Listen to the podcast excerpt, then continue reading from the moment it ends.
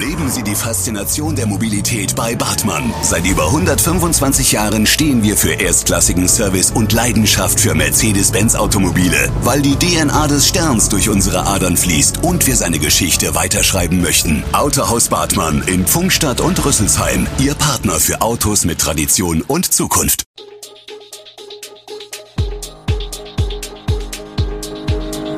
Gude, unser morgendliches News Update. Das Wichtigste aus Südhessen für Sie im Überblick. Guten Morgen aus Darmstadt an diesem 16. Februar. Heringer Friedhofsverwüster sind gefasst, Großumstadt an der Spitze bei Iladesäulen und bundesweite Corona-Lockerungen in Sicht. Das und mehr hören Sie heute im Podcast. Die Täter, die am Sonntagabend den Friedhof in Otzberg-Hering verwüstet hatten, sind geschnappt. Nach Angaben der Polizei handelt es sich um zwei Kinder. Weitere Details, etwa woher die beiden kommen und wie alt sie sind, wurden nicht bekannt. Hinweise, dass es sich bei der Tat um eine sogenannte Challenge für die Internetplattform TikTok gehandelt haben könnte, gibt es demnach derzeit aber nicht. Das Gerücht hatte sich am Montag im Ort verbreitet. Mehrere Zeugen hatten nach der Berichterstattung bei den Ermittlern in Dieburg angerufen darunter auch eine Frau, die angab, dass möglicherweise ihr Sohn in Zusammenhang mit den Beschädigungen stehen könnte. Auf dem Friedhof in Hering wurden am Sonntagabend Grablichter zerstört. An der Trauerhalle wurde eine Scheibe eingetreten sowie Außenlautsprecher beschädigt. Der Schaden beläuft sich auf mehrere tausend Euro. Wegen einer Bombenentschärfung müssen heute mehr als 2000 Menschen in Frankfurt ihre Wohnungen verlassen. Außerdem kann es zu Verzögerungen bei Bussen und Bahnen kommen. Auch ein Streckenabschnitt der A648 muss für einige Stunden gesperrt werden. Der Sperrbereich muss bis 11 Uhr am Vormittag verlassen werden. Dazu müssen rund 2300 Menschen ihre Wohnungen verlassen. Im Sperrgebiet befinden sich auch drei Hotels, eine Umspannstation sowie zwei Kindergärten und eine Schule.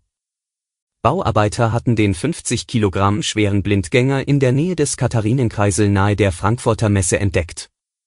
Er ist abgesichert worden und befindet sich laut Feuerwehr in einer stabilen Lage. Die Bombe soll am Mittwoch durch den Kampfmittelräumdienst des Landes Hessen entschärft und abtransportiert werden. Immer mehr Elektroautos werden in Deutschland zugelassen, auch im Landkreis Darmstadt-Dieburg. Aber wie sieht es hier mit Lademöglichkeiten aus?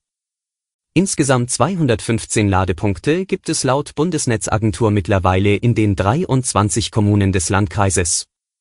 Insbesondere die östlichen Kommunen haben während des vergangenen Jahres in dieser Hinsicht aufgerüstet. In Großumstadt steigt die Zahl um 14 auf 36 Ladepunkte. Damit ist die Weinstadt mittlerweile Spitzenreiter. Davon sind 32 Ladepunkte von der Kommune eingerichtet worden.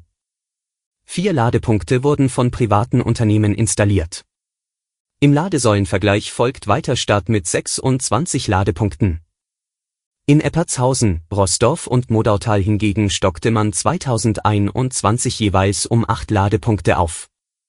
In Messel, Rheinheim und Schafheim um zwei und in Großzimmern um einen. Insgesamt liegt der Landkreis im hessischen Vergleich im oberen Mittelfeld.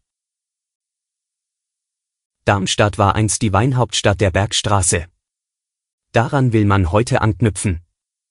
Es gibt seit Jahren Bestrebungen, den Weinbau wieder voranzutreiben. 2002 hat der Eberstädter Bürgerverein mit der Arbeitsgruppe Eberstädter Weingärtner die Tradition des Weinbaus wieder aufgenommen und baut auf einem 6000 Quadratmeter großen Grundstück am Steigerzweg Wein an. Und auch an der Klappacher Straße, auf dem Gelände des Polizeipräsidiums, gibt es einen Weinberg. Wie weit der Weinanbau in früheren Zeiten verbreitet war, daran erinnern Straßennamen in Bessungen. Die letzten Wingerte standen dort bis 1870. Im 19. Jahrhundert vermerkten dort die Pfarrer in der Pfarrchronik, wie die jeweilige Weinlese ausgefallen war. Im Jahr 1811 gab es guten Wein, im Jahr 1818 sogar Spitzenqualität, und im Jahr 1834 soll der Bessunger Wein so gut gewesen sein wie der Rheinwein. Der Online-Supermarkt Knusper startet im Rhein-Main-Gebiet. Diese Woche öffnet ein neuer Mitspieler seine digitale Ladentür für Kunden aus in Frankfurt, Mainz, Wiesbaden und Darmstadt. Knusper sieht sich dabei als Mischung aus Supermarkt und Hofladen. Mindestens 30 Prozent unseres Sortiments stammen von regionalen Anbietern und Produzenten, sagt Knusperchef Erich Kummer. Dazu zählen zum Beispiel die Bäckerei Dries aus dem Rheingau oder die Metzgerei Lump aus Oberolm. In und um München ist der Online-Supermarkt bereits seit August vergangenen Jahres unterwegs. Hinter Knusper steht Rohlig, einer der führenden Online-Lieferdienste in Europa, der bereits 2014 gegründet wurde und auch in Österreich und Ungarn aktiv ist. Rumänien, Spanien und Italien sollen dieses Jahr folgen.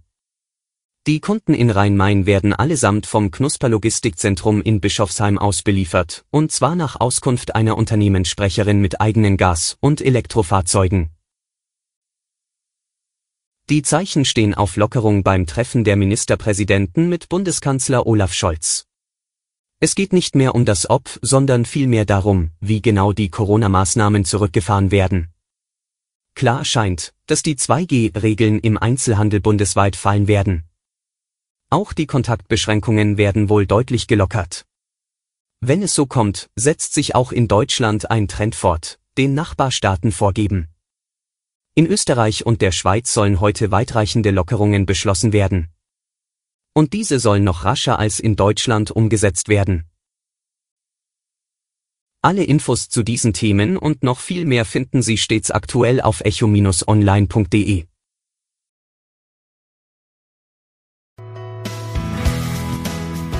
Gute Südhessen ist eine Produktion der VAM von Allgemeiner Zeitung, Wiesbadener Kurier, Echo Online und Mittelhessen.de.